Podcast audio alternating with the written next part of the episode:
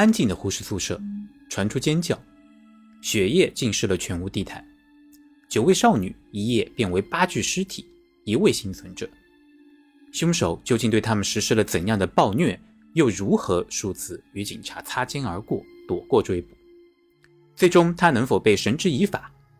现在就跟我打开洛奇的密室。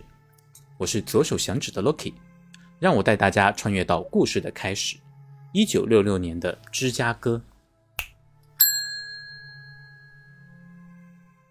一九六六年七月十三日，警务记者乔·卡明斯像往常一样，一边开车一边听着警务电台。希望着能听到一些案件消息，好能抢到第一手采访。凌晨五点三十分左右，电台里传来了一则东一百街二三一九号发生命案的消息。那是南芝加哥社区医院的护士学生宿舍。乔调转车头，沿着街道一路狂奔，用最快的速度来到了二三一九号门前，拿起录音机就朝着门外紧张的警察跑去。他向警察说明身份，并保证不会碰里边的任何东西，得到了准许，进入了现场。来到一楼，看到一具被谋杀的白人女性。看过太多案发现场的他，觉得警察大惊小怪了，于是去问了门外的警察。警察只对他说：“上楼去。”乔回到屋里，上到二楼。这时天刚刚亮起，他的右边卧室里。有三具皮肤呈红色的尸体。再往前走一点，另外一间卧室还有三具尸体。乔惊呼一声，转身想逃，却在路过浴室的时候看到了另一具尸体。连上楼上楼下，一共八具尸体呈现在他面前。走在二楼，嘎吱嘎吱的声音。他低头发现是两间卧室的血流到过道。沾湿了地毯，淹没了他的鞋底。胃里已经忍不住翻腾的他，看到卧室门上清晰的血手印后，狂奔到外面吐了起来。这时，几声尖叫声吸引到了他，循声望去，一个娇小的亚洲女性在二三一五号门口哭泣着。警察告诉她，这是唯一的幸存者，科拉。刚来增援的警察嘲笑他没见过世面。身经百战的乔，就算经历尸横遍野的坠机现场，也不曾这样过。但八个少女在自己床上被屠杀，显然已经超过了他的心理所能承受的上限。五分钟后，这个警察也跑到他身边吐了起来。几小时后，全市凶杀案的指挥官联系上乔，希望他把假的死因传递出去，这样。就能分辨哪些是来假冒凶手的，只有凶手才知道对这些女孩做了什么。乔表示同意。杰克·瓦伦是第一个赶到现场的侦探，他逐一的查看尸体。首先是楼下的格洛丽亚，她赤裸的躺在沙发上，腹部朝下，一条床单绑住了她，打了非常专业的双结。完美到只有资深水手才能打出来。他注意到臀部之间似乎有精液，上衣的纽扣散落在楼梯上，应该是凶手在带他下楼时撕下了这些纽扣。在地板上还发现了一件三十八到四十号的白色 T 恤。瓦伦达检查了楼上的卧室，发现了帕梅拉·威尔肯宁的尸体，他的嘴被堵住，心脏。被刺穿，在他附近，苏珊娜·法里斯面朝下躺在血泊中，脖子上绑着一个白色护士袜。瓦伦达数了数，他的胸部和颈部有十八处刀伤。接着，苏珊娜的密友玛丽安·乔丹仰面躺在床上，胸部中了三刀，颈部中了一刀，眼睛上也中了一刀。他又来到了西北侧的卧室，在那里发现了妮娜·施迈尔。她的睡袍被撩到胸前，同样的床单在她脖子上打了两个特有的结。她脖子上的刺伤形成了一个仪式性的图案，虽然很浅，仔细一看他的脖子似乎断了。在一个蓝色的盖子下，他又发现了二十四岁的瓦伦蒂娜·派森，面朝下，喉咙被割开，声带被切开。梅丽塔·加尔古洛像一个破碎的玩偶一样被扔在他的身上，身体朝上，被刺穿并勒死。瓦伦达从右边的门走了进去，帕特里夏的双腿从浴室里伸出来，他仰面躺着，双手被绑在身后，用一块床单勒住脖子，又打了两个结。睡衣卷起盖住胸部，内裤被卷了下来。他的肚子像是被人踢了一脚，浴室地板上到处都是带血的毛巾。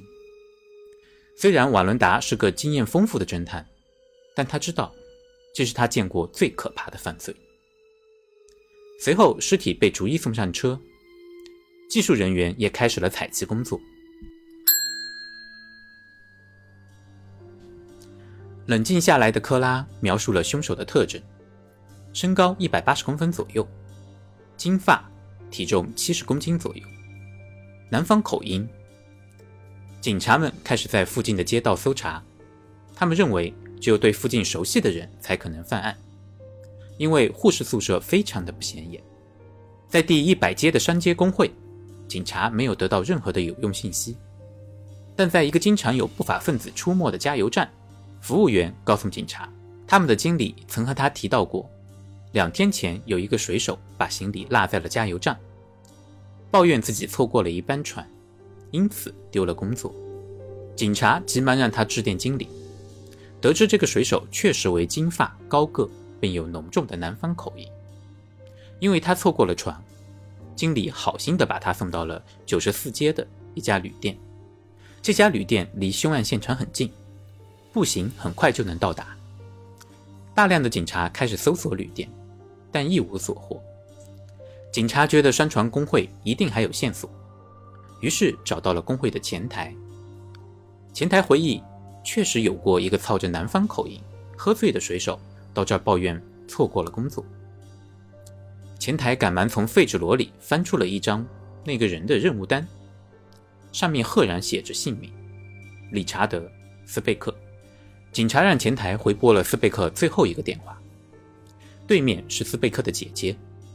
为了配合抓捕嫌犯，前台假意说有一份工作要给到斯贝克，希望能够联系到他。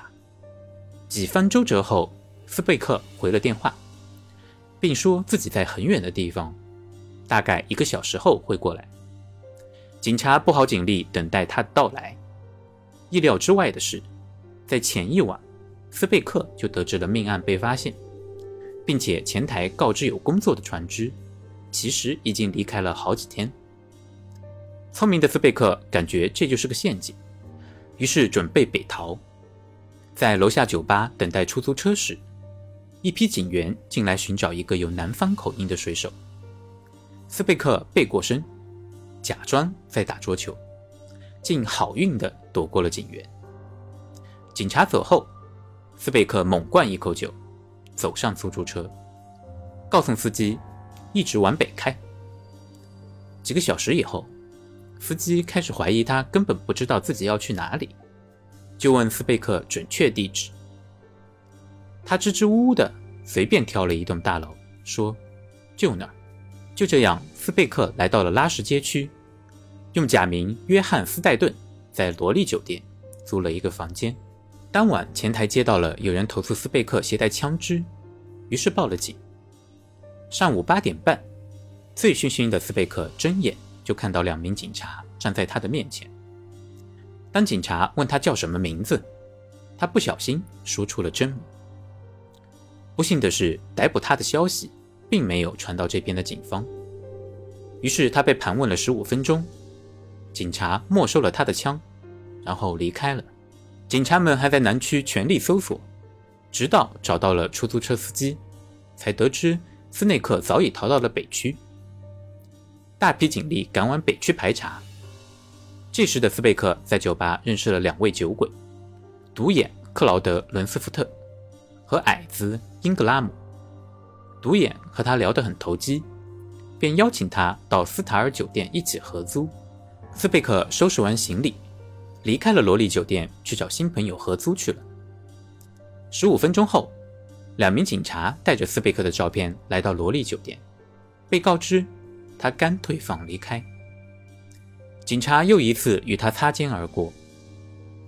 一九六六年七月十九日，案发六天后，疲惫的警察们仍在北区搜索着嫌犯。电话里传来了振奋人心的消息：经鉴定，斯贝克的指纹与案发现场的指纹相匹配，确定他就是凶手。警员们都兴奋地哭了起来，每个人都相信斯贝克很快就会落网。当天晚上，警察召开了记者发布会。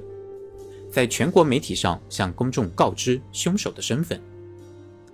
斯贝克看到报纸上自己的照片，于是买了一瓶葡萄酒，回到酒店一饮而尽，砸碎玻璃瓶，割腕自杀。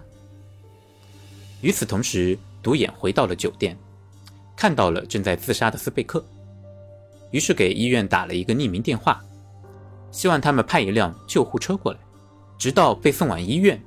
都没有人认出这个人就是报纸上的凶手。进入急诊室，一位护士觉得他很眼熟，于是去检查他手臂上是不是有纹身。正如猜测的那样，纹身就在那里。他就是凶手斯贝克。护士连忙让医院里的保卫通知警察，警察倾巢而出，终于在急诊室捉住了这个残忍的凶手。理查德·本杰明·斯贝克于1941年12月6日出生在伊利诺伊州科克伍德。他是八个孩子中的第七个。他非常崇拜自己的父亲。然而，当斯贝克六岁时，他的父亲去世了。斯贝克在一个宗教家庭中长大，母亲禁止家里人饮酒。在母亲改嫁以后，才稍微有些松懈。他们搬到了德克萨斯州的达拉斯。继父经常在喝醉后对斯贝克大打出手。他在学校成绩很差，十几岁就和附近的地痞流氓混迹在一起，沉溺于酗酒打架。后来，斯贝克结婚并生了一个孩子。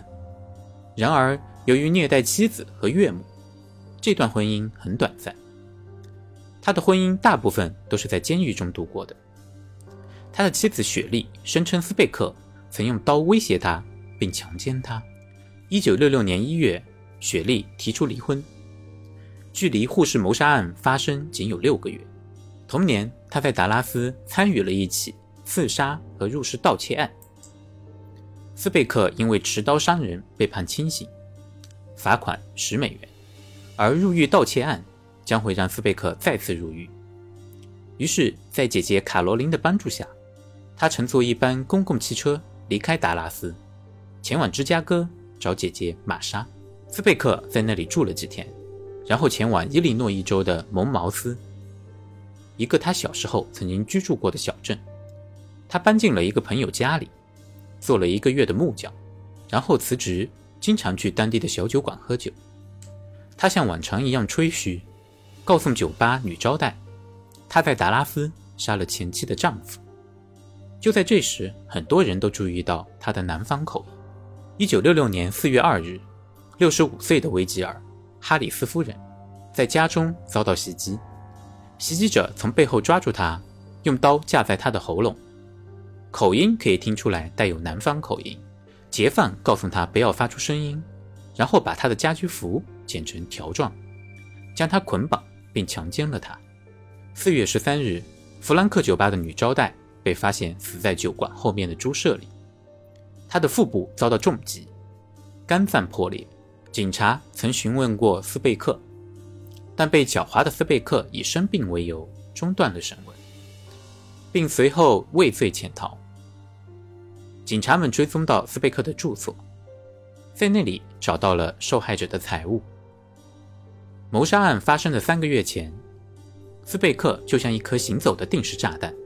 不停的在犯罪。回到现在，唯一的幸存者科拉被安排到医院指认凶手。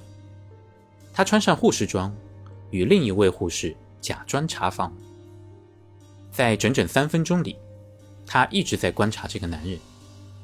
出门以后，他情绪激动地瘫倒在地，告诉警察：“真的是他。”斯贝克坚决不承认自己有犯罪，并称自己当晚喝了很多酒，已经忘掉了所有的事情。一九六七年四月三日，审判正式开始。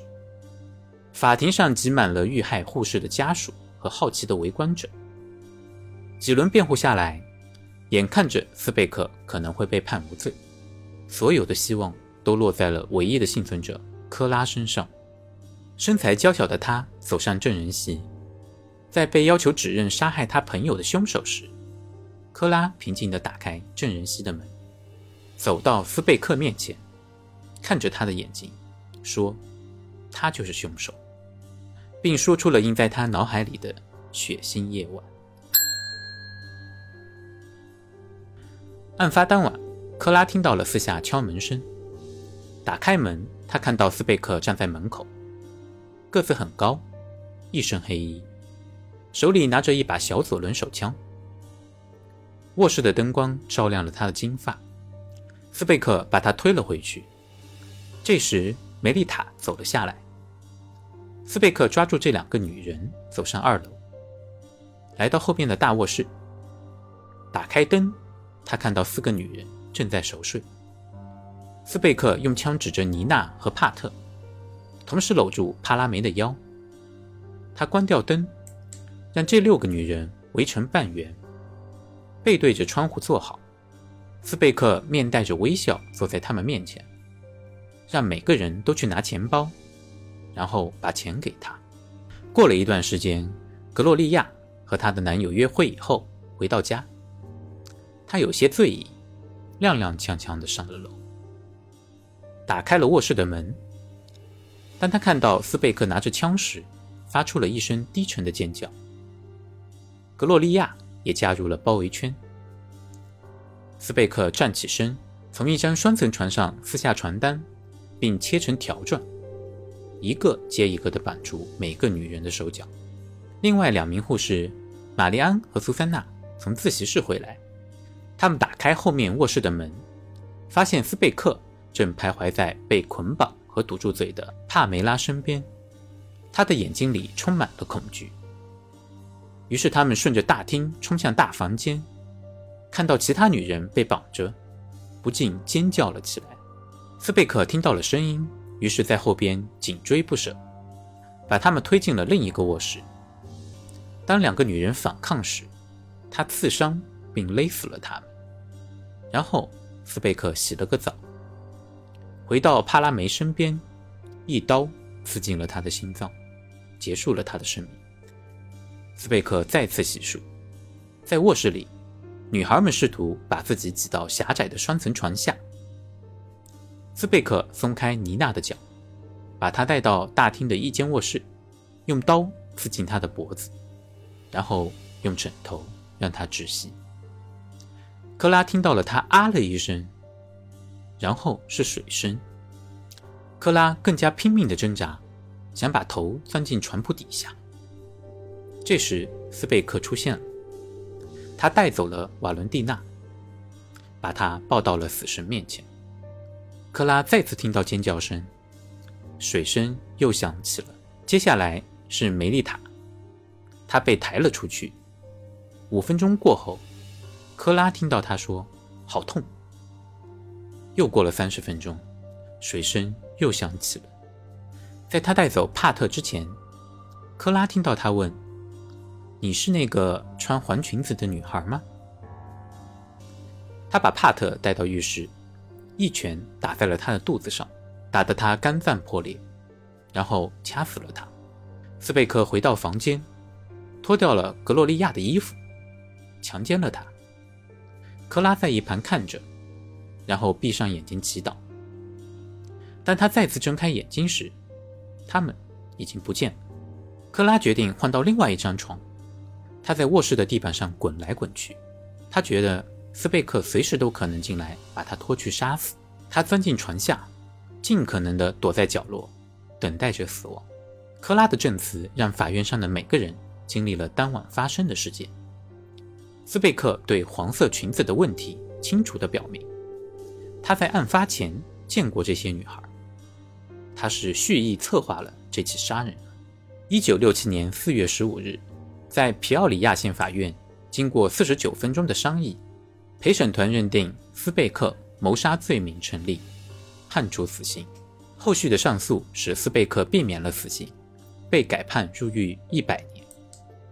在入狱的二十四年后，斯贝克于一九九七年十二月五日死于严重的心脏病。验尸时，他们发现他心脏扩大，动脉闭塞。他的体重已经增加到一百公斤，面团一样的脸上布满了麻子，身体臃肿得像一条死鱼。没有人认领他的尸体，没有家人，也没有朋友。他的骨灰后来被扔到了一个未知的地方。一九六六年五月，哥伦比亚广播公司收到一盘录像带，录像带是在监狱拍摄的。画面中的斯贝克怪异而自夸，他随意地向镜头外的采访者讲述了谋杀案。